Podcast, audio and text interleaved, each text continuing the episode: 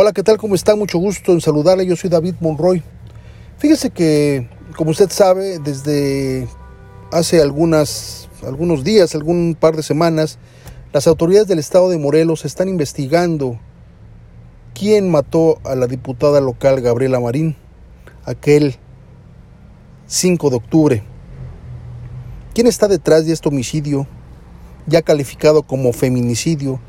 ¿Quién pudo haber atentado contra la vida de una mujer que aparentemente no le rebatía nada a nadie, que irrumpía en la escena política derivada de una circunstancia pues inesperada como fue la muerte del diputado Juan José Yáñez? ¿Quién podría estar detrás de la muerte, del asesinato de esta dama?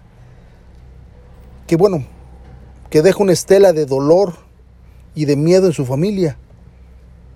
¿Quién podría estar detrás de ello? Usted sabe,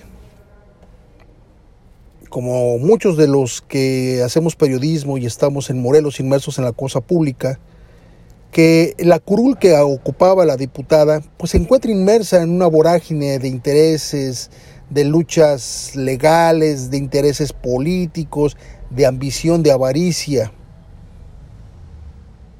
Por eso es que después del asesinato de la diputada, inmediatamente los ojos se pusieron sobre una familia, una familia que se ha dedicado justamente a tratar de ocupar una curul cada trienio en el Congreso del Estado de Morelos. Ante esta circunstancia, ante el dolor que se generó, ante eh, eh, la inestabilidad en la que se puso la circunstancia en el Estado de Morelos, los políticos tienen miedo, los diputados tienen miedo. Hay quien ha llegado a llamarle a este curul la curul maldita por todo lo que ha sucedido alrededor. Pero enfrente de todo esto, yo quiero hacerle una pregunta a usted. Usted que no está involucrado necesariamente en la cuestión pública, en la cuestión política, en los intereses.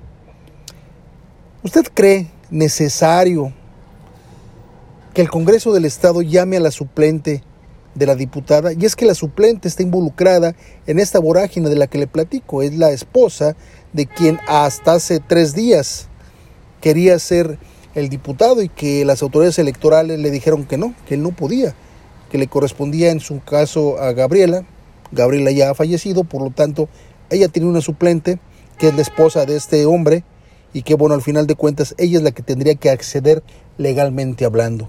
Siempre hemos debatido si lo legal es necesariamente moral.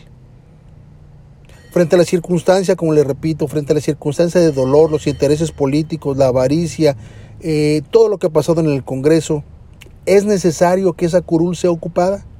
¿Es necesario, olvidemos la suplente, es necesario que esa curul maldita, como la han llamado, sea utilizada, sea ocupada por un partido político, en este caso el Partido Morelos Progresa y alguien de los integrantes de esa lista plurinominal, ¿es necesario? ¿Realmente es importante para Morelos?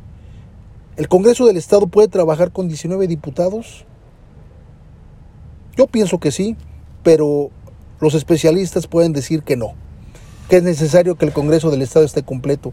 Yo en mi experiencia a mí me parece que no, me parece que los diputados pueden trabajar así y dejar que sean las autoridades de justicia, de procuración de justicia, las que terminen por investigar qué pasó y ya después, ya después, que designen a la suplente o al suplente. Me parece que no es necesario en este momento que se nombre a la diputada, a la diputada suplente, y que se investigue primero qué fue que pasó con el asesinato o por qué el asesinato de la diputada Gabriela Marín. Muchísimas gracias, me gustó eh, compartir con usted esta reflexión. Yo soy David Monroy, esto es Divergente y nos estamos escuchando martes y jueves.